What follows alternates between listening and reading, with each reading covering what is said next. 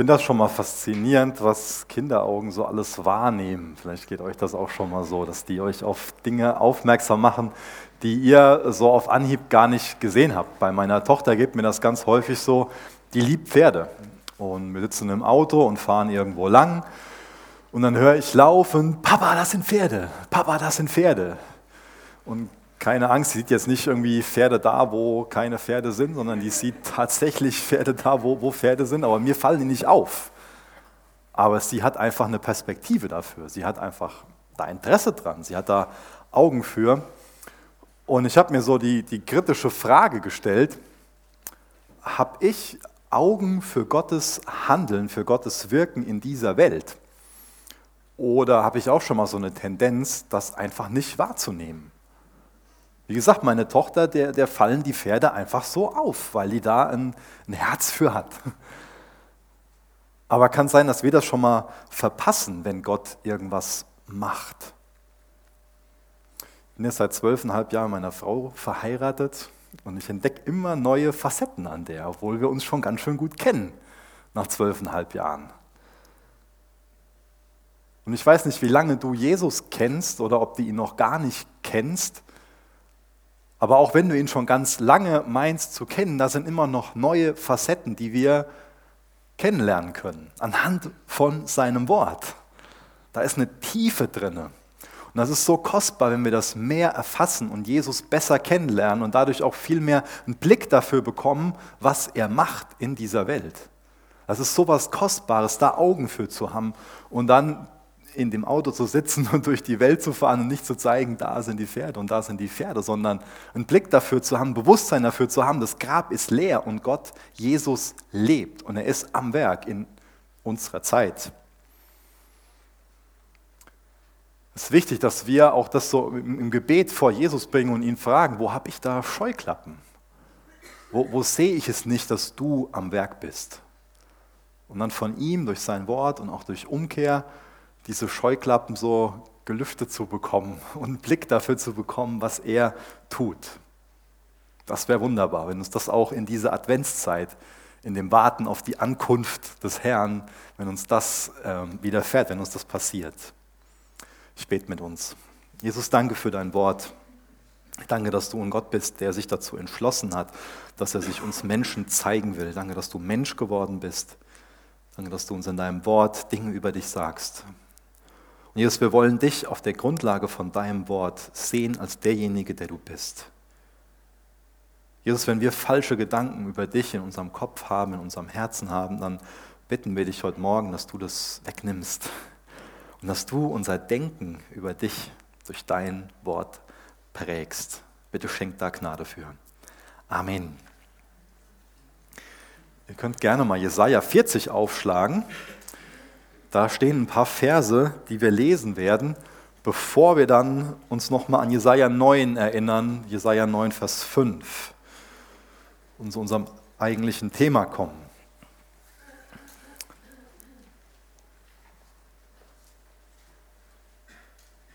Jesaja 40, Vers 18.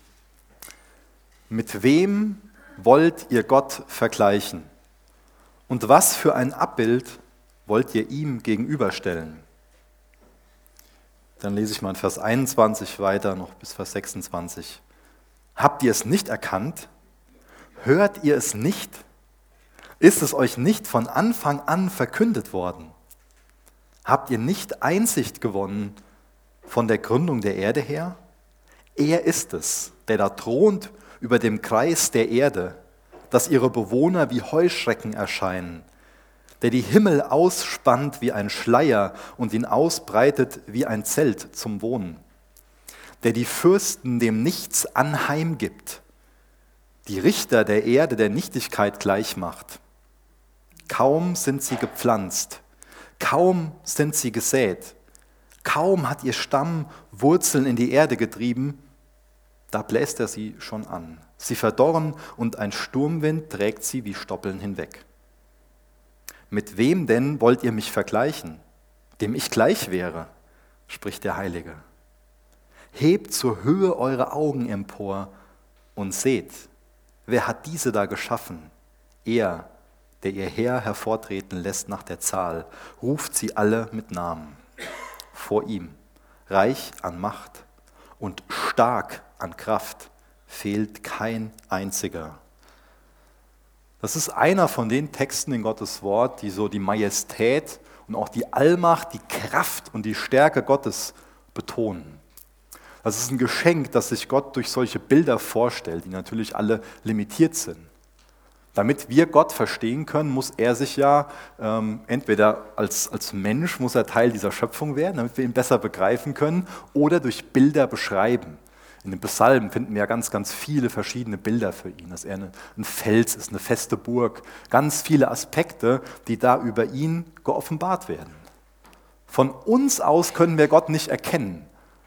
Aber was für eine wunderbare Gnade, dass Gott von uns gekannt werden will und dass er uns zum Beispiel die Schöpfung gibt, aber vor allen Dingen sein Wort gibt, wo er uns ganz viele Worte über ihn gibt, damit wir ihn erkennen können. Immer ein bisschen mehr. Aber von was ist unser Gottesbild eigentlich geprägt? Ist unser Denken, ist unser Gottesbild, ist das, was wir über Gott denken, wirklich von dem geprägt, was in Gottes Wort ist? Oder interpretieren wir vielleicht eher gewisse Umstände und sagen, wenn das so und so ist, dann muss Gott so und so sein? Denn es kann ja passieren, dass wir ein falsches Denken über Gott entwickeln, was nicht in Gottes Wort wurzelt, was nicht durch Gottes Wort geprägt ist. Es ist gut, wenn wir uns da immer wieder mal hinterfragen. Was denke ich eigentlich über Gott? Und was sagt Gott in seinem Wort? Und wenn Gott in seinem Wort sagt, dass er so und so ist und ich denke was anderes, dann ist es wichtig, dass ich dieses Gottesbild korrigieren lasse. In Jesaja 9, Vers 5, auch hier vorne mitlesen, da lesen wir, denn ein Kind ist uns geboren, ein Sohn uns gegeben und die Herrschaft ruht auf seinen Schultern. Und man nennt seinen Namen wunderbarer Ratgeber, starker Gott, Vater der Ewigkeit, Fürst des Friedens. Hier malt Gott ja ein Bild über sich. Er sagt von sich, ich bin ein wunderbarer Ratgeber. Ich bin der starke Gott, Vater der Ewigkeit, Fürst des Friedens. Prägt das wirklich unser Denken über Gott? Entspricht das unserem Denken über Gott? Ich habe ja beim letzten Mal äh, relativ ausführlich erzählt, warum wir diese Verse auf den Messias anwenden, auf Jesus. Das heißt, hier wird beschrieben, dass Jesus der starke Gott ist. Letztes Mal ging es viel darum, dass er der wunderbare Ratgeber ist, der wunderbare Ratschlüsse fasst. Und es ist so kostbar, dass er nicht nur einen guten Ratschlag geben kann, sondern dass er auch starker Gott ist, dass er das auch in die Tat umsetzen kann. Ich glaube, hier und da kann ich mir auch schon mal was Nettes ausdenken, aber ich bin dann limitiert darin, wie ich das umsetzen kann. Gott ist aber allmächtig. Wenn er einen Ratschluss fasst, wenn er beschließt, dass er das und das tun will, ist er immer auch in der Lage dazu, als starker Gott das umzusetzen. Das ist toll. Aber haben wir denn dieses Jesusbild, dieses Gottesbild von einem starken Gott? Oder denken wir bei Jesus eher an so einen gutmütigen, verweichlichten Typ? Ich habe mal bei Google Jesus eingegeben, bei Google Bilder. Ähm, finde das interessant, wie sich gerade Jesus als Baby vorgestellt wird. Ich weiß nicht, warum so viele Menschen auf die Idee kommen, dass Jesus als Baby in der Krippe ähm, lange, lockige, blonde Haare hatte. Also, wenn man irgendwie wissen will, wie Jesus als Baby nicht aussah, kann man das bei Google eingeben, dann findet man zumindest ein Bild, wie er definitiv nicht aussah. Oder auch gerade, wenn man sich römisch-katholische Heiligenbilder von Jesus ansieht, dann ist er eher so ein androgyner Typ. Ja, wenn man den Bart abmachen würde, wird er eher wie eine Frau aussehen. Sehr, ähm, wie, wie nennt man das? Zarte Züge, sehr weibliche Züge. Und solche Bilder, die, die zeigen ja auch ein gewisses Denken über Gott. Und auf der anderen Seite können sie wieder ein gewisses Denken über Gott prägen. Und ich weiß jetzt nicht, was so ein, ein, ein, Baby mit blonden Löckchen, was auch eher wie ein Mädel aussieht, und so ein androgyner Typ mit diesem starken Krieger, mit diesem starken Gott zu tun haben, als der er sich jetzt hier in Jesaja offenbart. Im Hebräischen ist dieses starker Gott ein mehrdeutiges Wort und andere übersetzen dann zum Beispiel in der Züricher und äh, in der Mengeübersetzung wird Heldengott übersetzt. Oder Bruns übersetzt göttlicher Held. Gute Nachricht, mächtiger Held. Die Neo kraftvoller Gott oder Gott Held, Kraft Held, mächtiger Gott. Aber ich denke, starker Gott ist eine, eine sehr gute Übersetzung. Es ist gut, wenn wir daran erinnert werden, dass da so etwas Kraftvolles, so etwas Starkes, so etwas Allmächtiges, dass er allmächtig ist. Auch an dieses Heldenhafte ist es wichtig, daran erinnert zu werden. Und vor allen Dingen daran, dass er Gott ist. Dass er Gott ist. Nicht nur ein geschaffenes Wesen, was limitiert ist in den Möglichkeiten, sondern Gott. Haben wir also dieses Gottesbild von einem mächtigen Krieger, von einem starken Heldengott im Sinn. Es gibt ja ganz verschiedene ähm, Gottesbilder, die Menschen so haben. Und ich habe mal die vier größten ähm, Vorurteile gegenüber Gott rausgesucht. Ein großes Vorurteil ist, dass Gott so eine Spaßbremse ist, dass er angeblich humorlos ist, dass er alles verbietet. Und ganz ehrlich, als Teenie habe ich auch ein Stück weit so gedacht. Ähm, ich bin äh, in der Brüdergemeinde aufgewachsen, wo ich kein Fernsehen gucken durfte und auch gewisse andere Dinge, wo ich dachte, das macht doch Spaß, so Mädels, Alkohol und können so ein paar andere Sachen noch so äh, aufzählen, wo man meint als Teenie, das macht doch so viel Spaß, das war alles verboten. Nun habe ich in gewissem Sinn auch so ja, ein, ein Bild gehabt.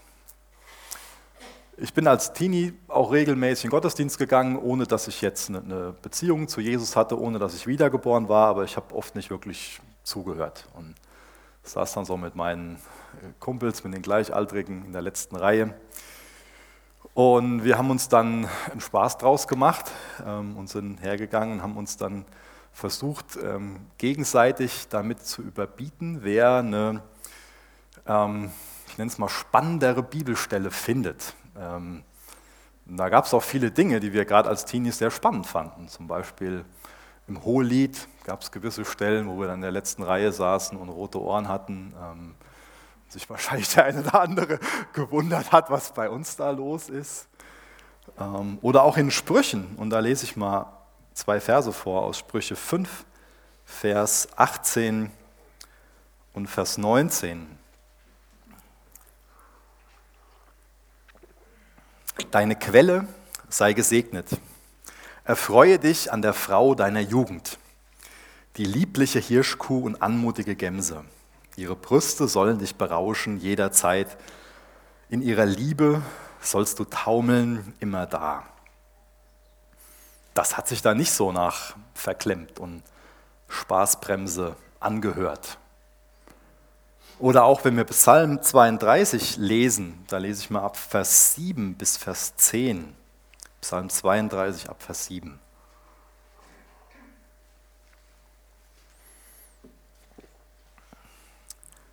Du bist ein Bergungsort für mich. Vor Bedrängnis behütest du mich. Du umgibst mich mit Rettungsjubel. Ich will dich unterweisen und dich lehren den Weg, den du gehen sollst. Ich will dir raten, meine Augen über dir offen halten. Seid nicht wie ein Ross, wie ein Maultier ohne Verstand. Mit Zaum und Zügel ist seine Kraft zu bändigen, sonst nahen sie dir nicht. Viele Schmerzen hat der Gottlose. Wer aber auf den Herrn vertraut, den umgibt er mit Gnade. Und ich denke, auf durch so Stellen kommen wir relativ schnell darauf, dass wir merken, ja, es geht hier nicht darum, irgendwie eine Spaßbremse zu sein. Und auch nicht alle Dinge, alle Gesetze, die Menschen machen, sind von Gott. Auch nicht die, die in christlichen Gemeinden gemacht werden.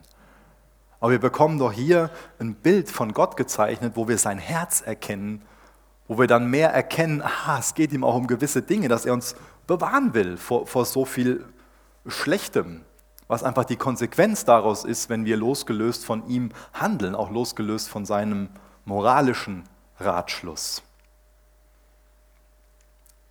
Wir haben jetzt hier von Vertrauen gelesen, den umgibt er mit Gnade. Das ist so. Ein anderes Gottesbild ist dieser Vorwurf, dass Gott ein Tyrann ist, dass er einen nur unterdrücken will, dass er für alles bestrafen will, dass er Leid reindrückt und nicht vor dem Bösen bewahrt. Ich lese dazu mal 1. Johannes 4, Vers 8.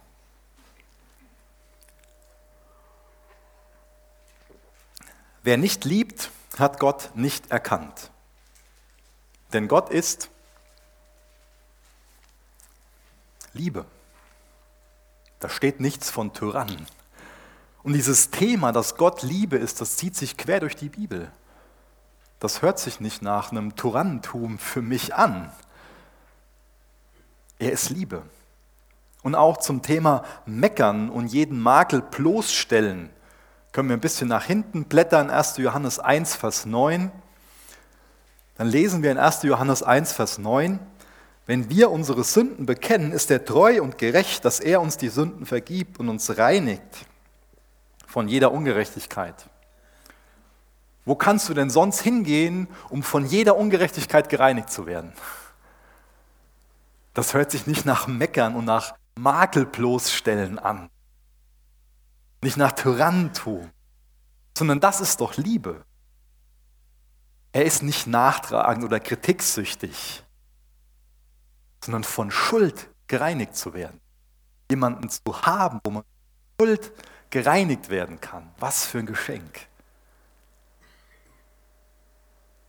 Andere stellen ihn als Schwächling dar gibt es die Behauptung, dass er ein vorsinnflutlicher Angeber ist, der vorgibt, allmächtig zu sein, aber dem scheinbar alles egal ist und dem Bösen nichts entgegensetzt. So ein schwacher Opa, dem egal ist, wie es uns geht, der abwesend ist und der schläft. Psalm 89 lese ich mal ab, Vers 9.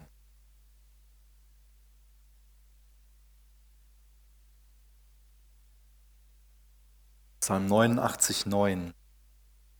Herr, Gott der Herrscher, wer ist stark wie du? Ja. Deine Treue ist rings um dich her. Du beherrschst des Meeres Toben. Erheben sich seine Wogen, du stillst sie. Du hast Rahab zertreten wie, eine, wie einen Erschlagenen. Mit deinem starken Arm hast du deine Feinde zerstreut. Dein sind die Himmel und dein ist die Erde, die Welt und ihre Fülle. Du hast sie gegründet. In 2. Mose, im Buch Exodus, dem Buch des Auszugs, können wir uns durchlesen, wie stark Gott gehandelt hat. Dass er alles andere als ein Schwächling ist, dass er zu seinem Volk steht, wenn sein Volk zu ihm steht. Ein Mann des Friedens zu sein, das bedeutet für ihn nicht, dass er ein Mann der Schwäche ist. Demütig zu sein bedeutet auch nicht schwach zu sein. Sanftmütig zu sein bedeutet nicht schwach zu sein. Sanftmütig zu sein bedeutet nur, dass da Stärke unter Kontrolle ist. Und das wäre für uns alle ein großes Problem, wenn Gott seine Stärke nicht unter Kontrolle hätte. Er kann alles tun, er ist allmächtig. Aber es ist so ein Geschenk, dass seine Allmacht mit seinem Charakter verbunden ist und dass er sie gemäß seinem Charakter, seinem Wesen einsetzt. Dass er alles gemäß von seinem Charakter tut. Und wenn wir nochmal über den Aspekt von diesem angeblichen Desinteresse an seiner Schöpfung nachdenken, wir werden nachher zusammen Abendmahl feiern. Wie können wir uns irgendwie mehr damit konfrontieren, dass es das absolute Gegenteil von Desinteresse ist, sondern dass er alles gegeben hat, um mit seinen Geschöpfen wieder Gemeinschaft haben zu können. Auch dazu könnt ihr gerne mal Psalm 139 aufschlagen, da lese ich ab Vers 13. Auch das korrigiert hoffentlich diesen Gedanken, wenn er denn da ist, dass da Desinteresse von Gott in Bezug auf uns da ist. Psalm 139, Vers 13. Denn du bildetest meine Nieren. Du wobst mich in meiner Mutter Leib. Ich preise dich darüber, dass ich auf eine erstaunliche, ausgezeichnete Weise gemacht bin. Wunderbar sind deine Werke, und meine Seele erkennt es sehr wohl. Nicht verborgen war mein Gebein vor dir, als ich gemacht wurde im Verborgenen, gewoben in den Tiefen der Erde. Meine Urform waren deine Augen, und in dein Buch waren sie alle eingeschrieben. Die Tage, die gebildet wurden, als noch keiner von ihnen da war. Das vierte Vorurteil oder Gottesbild habe ich genannt, der alte Mann auf der Wolke, der altmodisch und verstaubt ist. Gütiges Gesicht, langer Bart, lässt die Beine gemütlich über den Wolken baumeln. Mein Sohn denkt so über Gott, dass er so groß ist, dass man ihn gar nicht sehen kann. Ich weiß nicht, was du als Kind schon so über Gott gedacht hast, aber gerade die Dinge, die wir als Kind über Gott denken, sind relativ tief in unserem Denken verankert. Manch einer hat die Auffassung, ähm, dass wenn es dann eine Religion gibt, die vorzugsweise alte Kirchengebäude hat und ähm, hunderte Jahre alte Lieder singt, und außerdem ein sehr veraltetes, angeblich ein sehr veraltetes Menschenbild vertritt, dann auch einen Gott haben muss, der von vorgestern ist. Ich lese mal Hesekiel 37, Vers 27. Da stellt nicht jeder sofort die, die Verbindung dazu her, aber die ist auf jeden Fall da.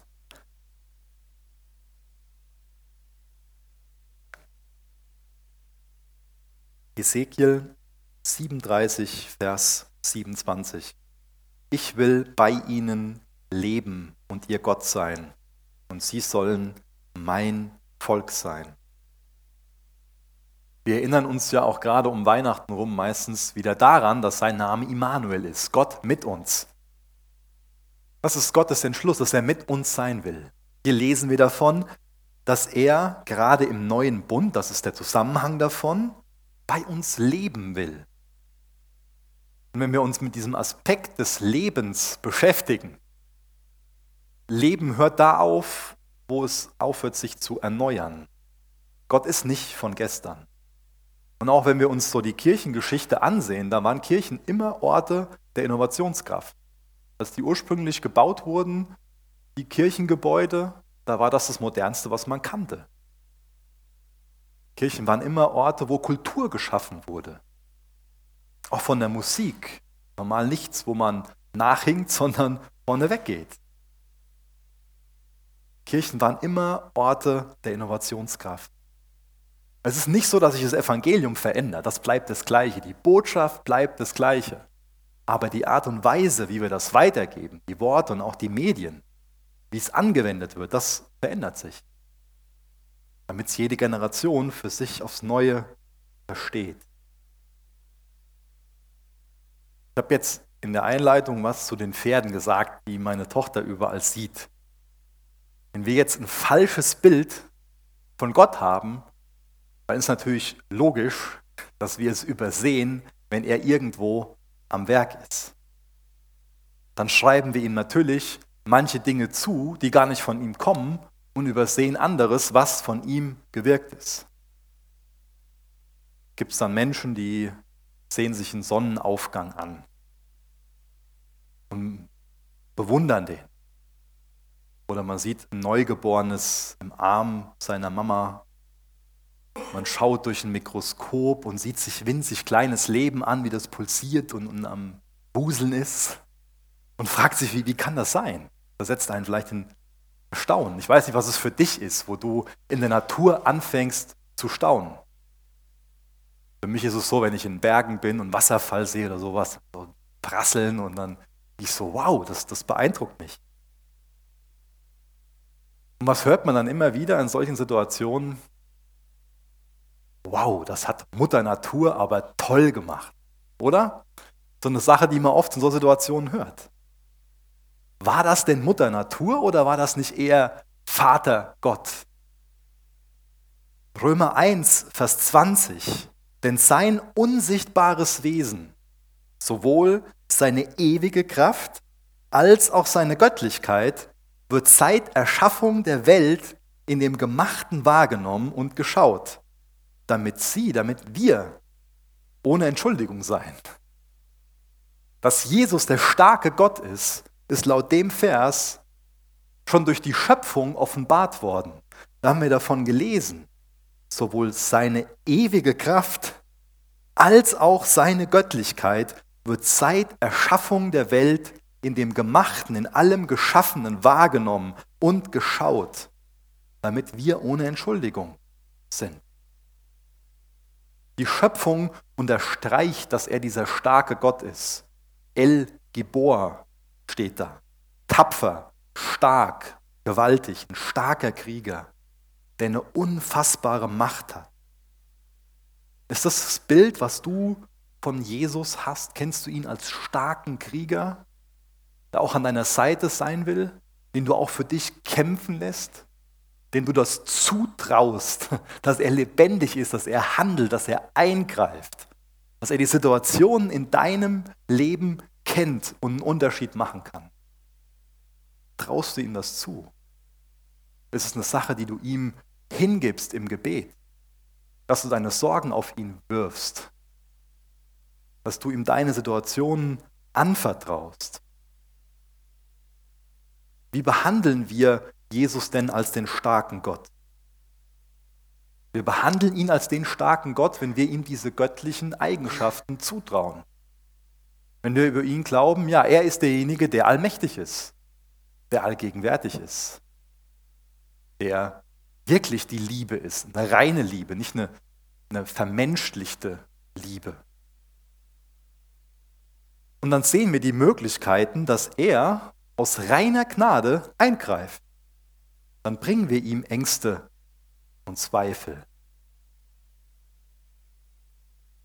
dann trauen wir ihm wirklich zu, dass er allwissend ist und allmächtig ist. Dann erinnern wir uns daran, dass er sich als starker Gott erwiesen hat, indem er das Grab verlassen hat, indem er den Tod überwunden hat,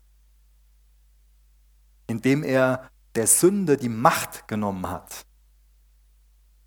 Dann erwarten wir alles von ihm. Dann glauben wir ihm mehr dann trauen wir ihm zu, dass er einen Weg findet, um uns zu erlösen. Dann klagen wir ihm auch unsere Sünde. Dann trauen wir ihm zu, dass er die nimmt und wegwischt, wie wir das eben gelesen haben, 1. Johannes 1, Vers 9. Dann bekennen wir sie ihm, dann klagen wir sie ihm. Dann trauen wir ihm zu, dass er uns daraus rettet. Muss so in der Vorbereitung an den Fischzug von einem Petrus denken. Es wird in Lukas 5 beschrieben. Könnt ihr auch gerne aufschlagen. Ich lese da gleich noch ähm, zwei Verse von.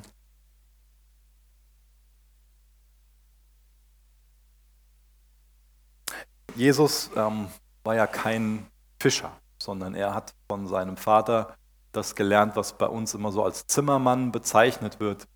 Ähm, ist gut, so ein Bild von einem, von einem Handwerker zu haben. Ähm, da gab es gar nicht so viel Holz, der hat gar nicht primär mit Holz gearbeitet. Dann ging es eher darum, überhaupt so die Häuser damals zu errichten. Aber das nur am Rande. Ähm, er hat aber Leute in seinem Team gehabt, die sehr gut im Fischen waren, die damit ihren Lebensunterhalt bestreiten konnten und wo zumindest die Eltern äh, selbstständig waren und damit ihr Geld verdienen konnten. Einer von denen ist der Petrus ja gewesen. Und die waren lange Zeit draußen, nachts zu dem Zeitpunkt, wo ein Fischer weiß, dass man Fische fängt und die haben nichts gefunden.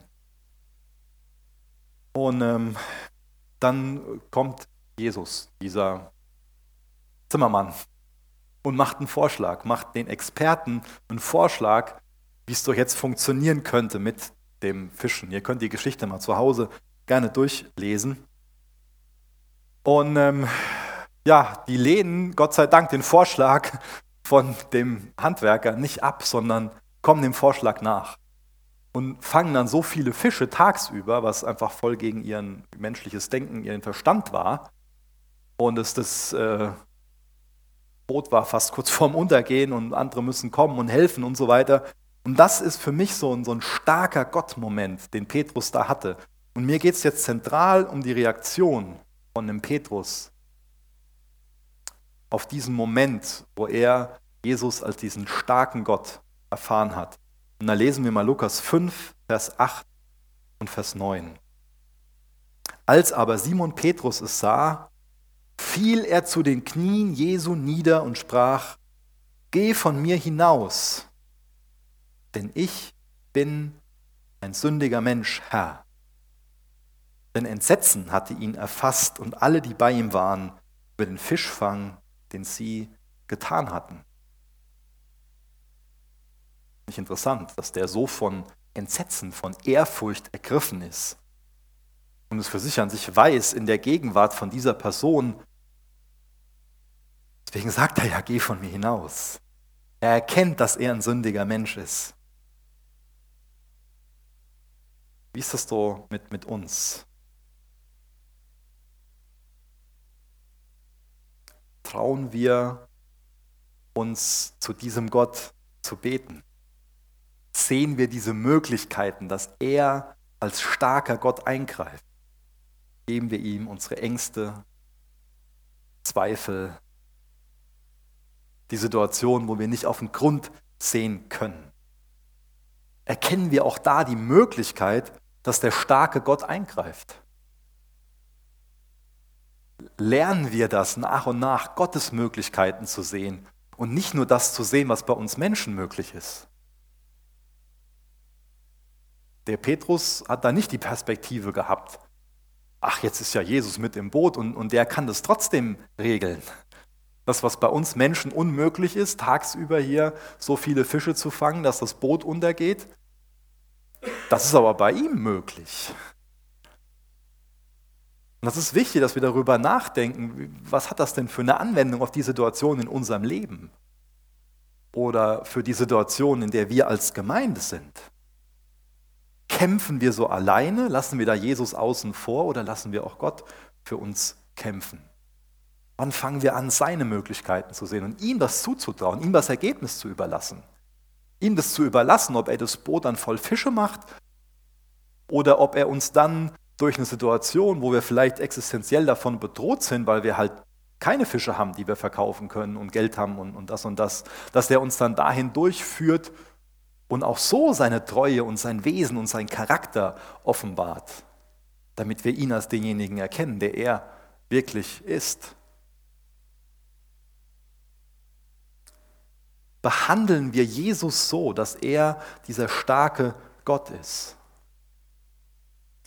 Ich weiß nicht, was für dich Situationen sind, die, ähm, ja, die, die dir deine Verantwortung aufzeigen.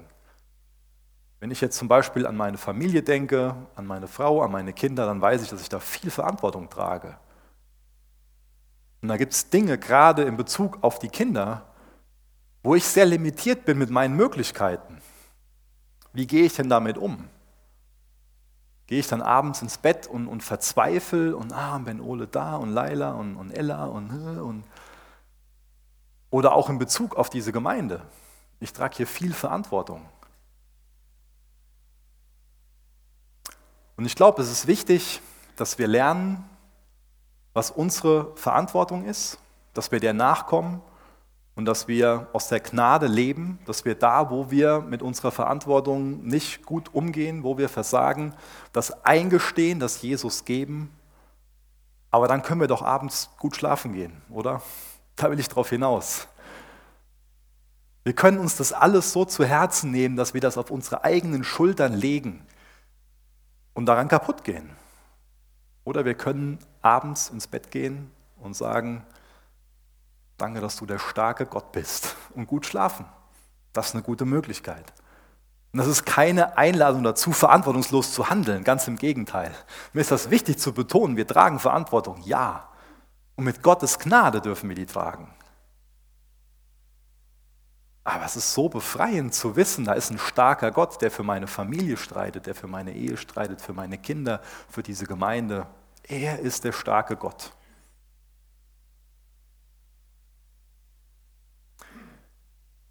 In Matthäus 14 können wir nachlesen, also so Vers, Vers 10, die folgenden Verse, wie Johannes der Täufer enthauptet wird. Johannes der Täufer ist ja ein Cousin von Jesus.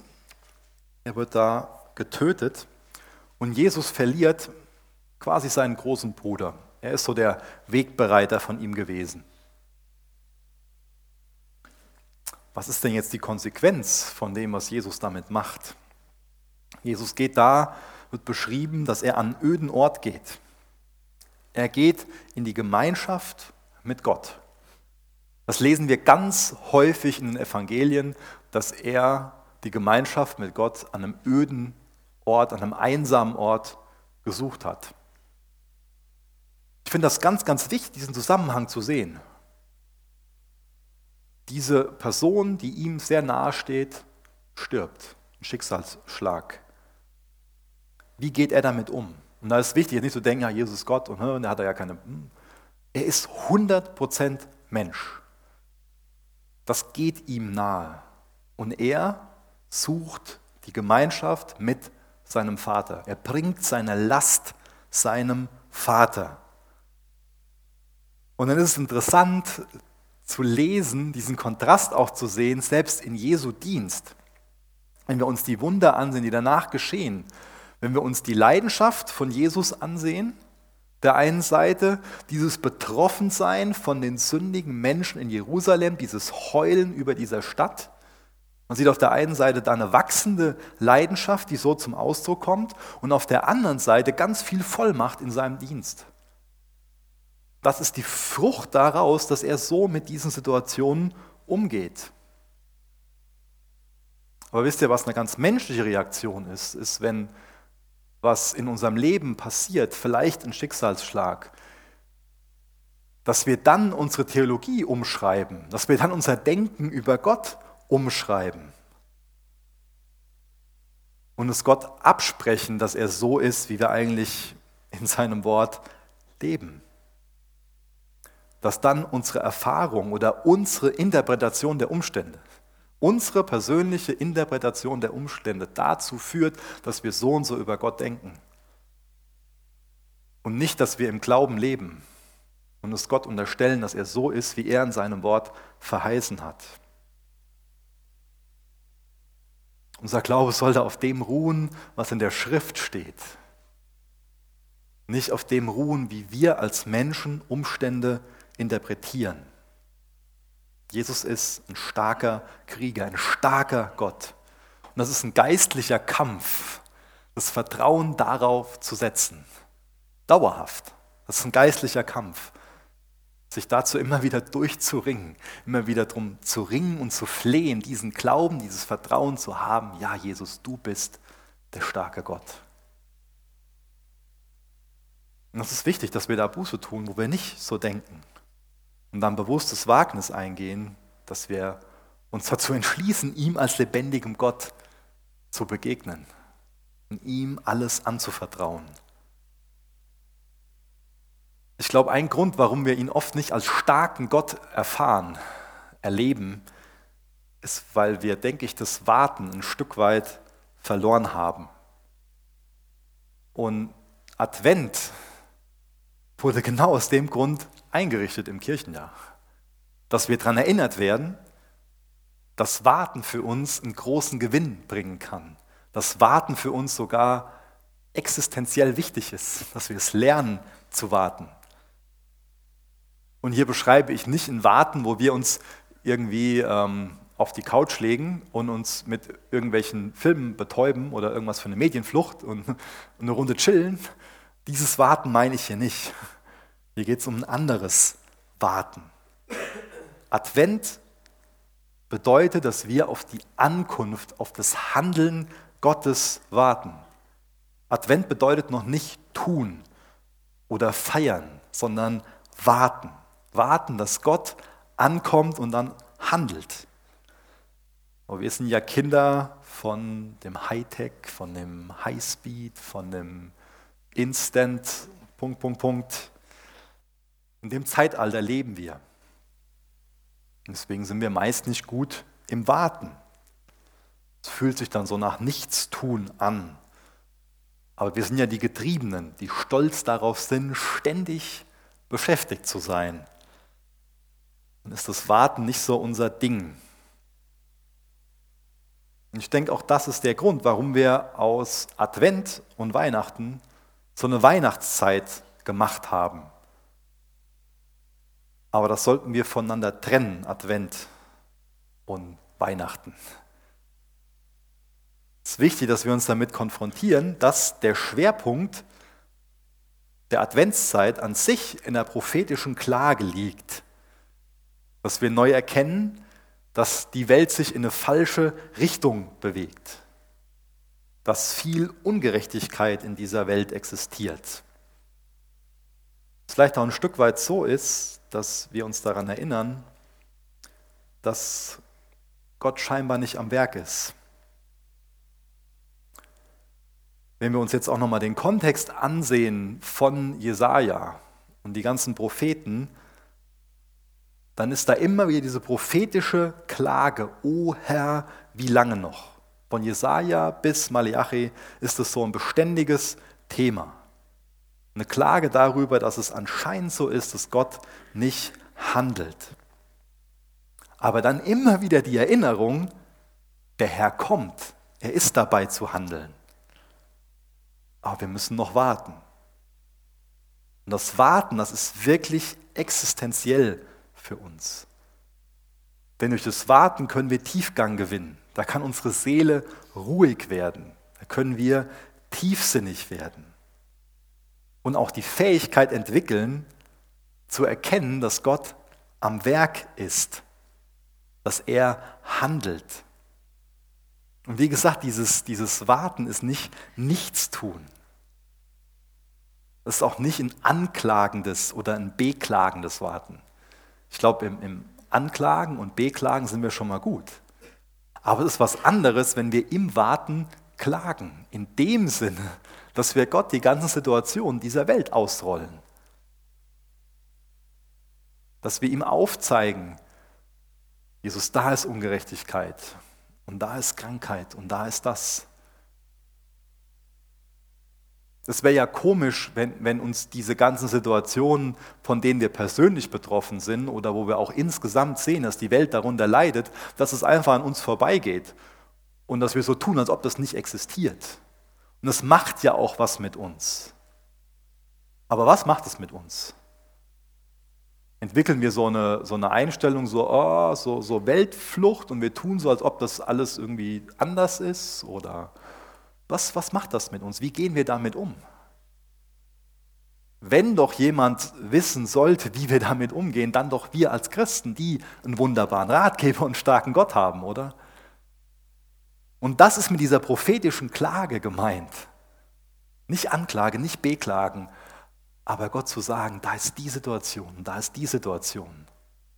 Und wenn wir uns das Muster in den Propheten ansehen, dann erkennen wir auch das Muster, dass Gott dann unser Herz in dieser Klage, in diesem Ausrollen, in diesem Warten auf ihn, in dieser Bitte, handel, einen Blick dafür gibt, wo er am Handeln ist und vor allen Dingen auch ein Herz dafür gibt, damit wir anfangen zu handeln.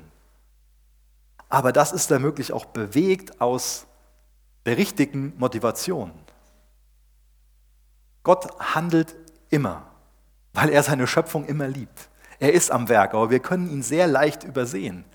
Und wenn wir einfach nur von Wut, von Angst und von Ungeduld erfüllt sind, dann nehmen wir das nicht wahr, wo er am Handeln ist.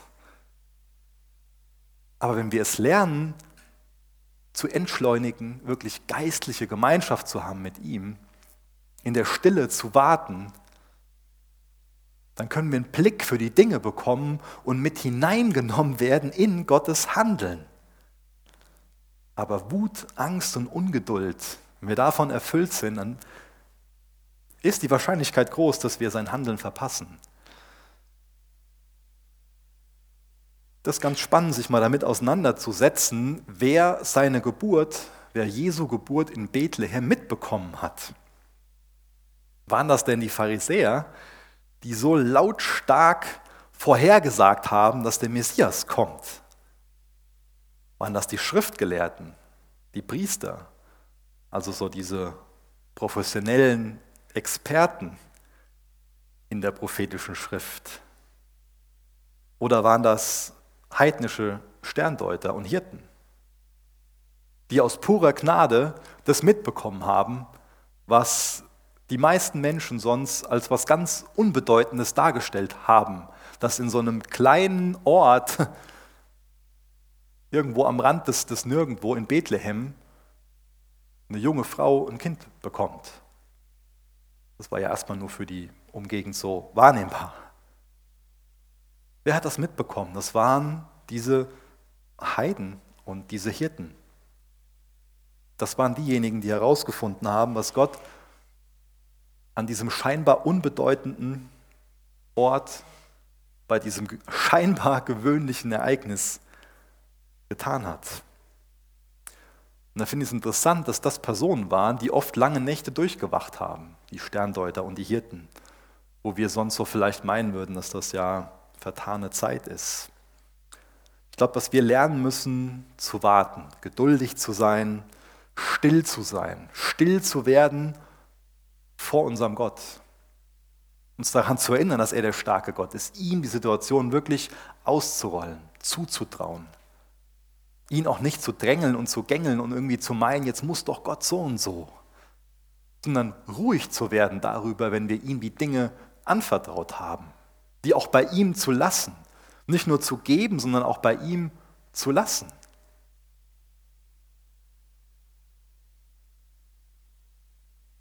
Vielleicht ist es bei dir anders, aber die meisten Menschen feiern ein ziemlich rückwärtsgewandtes Adventsfest. Es wird sich daran erinnert, dass Jesus als Baby auf diese Welt gekommen ist. Ich habe eben schon mal auf das Kirchenjahr verwiesen und die Personen, die sich das so ausgedacht haben, mit, mit der Adventszeit, das in das Kirchenjahr so einzubinden. Und ich finde es interessant, dass der Advent von Ihnen an sich dazu gemeint war, dass wir ein vorwärtsgewandtes Adventsfest feiern. Und das meine ich nicht in Bezug darauf, irgendwie das, das zu vergessen, dass Jesus als Baby auf die Welt gekommen ist.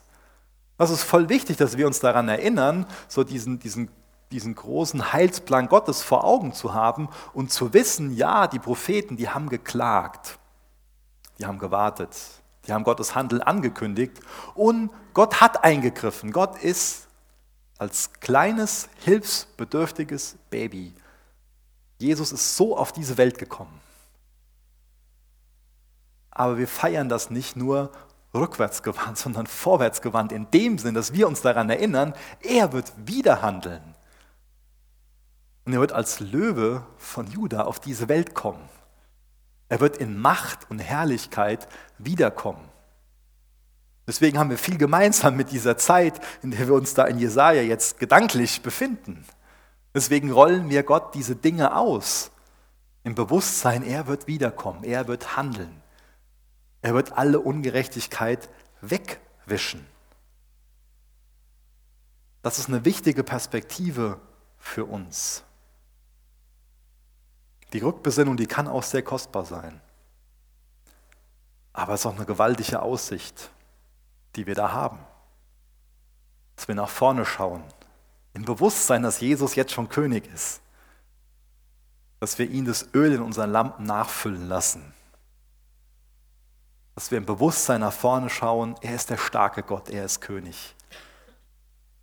Und das erzeugt Hoffnung in uns. Aber wenn er, wenn Jesus nicht Gott ist, dann erlischt unsere Zukunft. Dann haben wir keine Aussicht auf Hoffnung, auf, auf Rettung, auf das Reich Gottes, auf das Paradies. Wenn Jesus nicht Gott ist, dann stehen wir nicht auf einem Feld, sondern auf Sand, dann finden wir keinen Trost im Abendmahl, was wir gleich feiern, dass da jemand ist, dem wir unsere Schuld klagen können, bekennen können, dass es die Möglichkeit gibt für Vergebung, für Buße, für Neuanfang. In 1. Korinther 15, Vers 17, da sagt Paulus, ist aber Christus nicht auferweckt worden, so ist euer, ganze ist euer ganzer Glaube vergeblich. Eure Schuld ist dann nicht von euch genommen. Heute Morgen erinnern wir uns daran, dass Christus, dass Jesus der starke Gott ist. Und ich deute den Text jetzt mal um und sage es in meinen Worten, ist aber Christus nicht der starke Gott dann ist euer Glaube vergeblich und eure Schuld ist dann nicht von euch genommen. Aber was für ein Trost finden wir darin, dass er der starke Gott ist, dass er auferstanden ist, dass das Grab leer ist. Was für ein Trost finden wir darin? Dann wissen wir, dass unser Glaube nicht vergeblich ist und dass dann unsere Schuld von uns genommen ist. Ihr dürft gerne noch mit mir aufstehen. Ich bete noch mit uns, auch als Vorbereitung zum Abendmahl.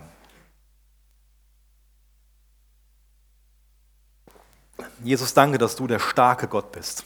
Du weißt, wie wir über dich denken. Und ich bitte dich darum, dass du uns von falschem Denken überführst. Und dass du uns hilfst, auf der Grundlage von deinem Wort zu denken und zu glauben und zu handeln. Mach, dass unser Glaube wirklich ins Handeln mündet und dass wir dich als denjenigen behandeln, der du wirklich bist. Korrigier du unser Denken über dich, dazu laden wir dich ein.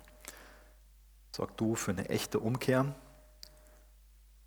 und für ein besseres, ein korrekteres, ein biblischeres Bild von dir. Danke, dass du der starke Gott bist. Mach du uns persönlich klar, was es bedeutet, dass wir dir alles hinlegen und dich für uns streiten lassen. Mach du uns klar, was unsere Verantwortung ist.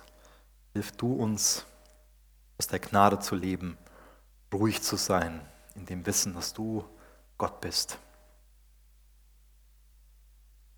Danke, dass dein Joch leicht ist. Danke, dass du so ein wunderbarer Ratgeber bist. Ein starker Gott. Danke, Jesus. Amen.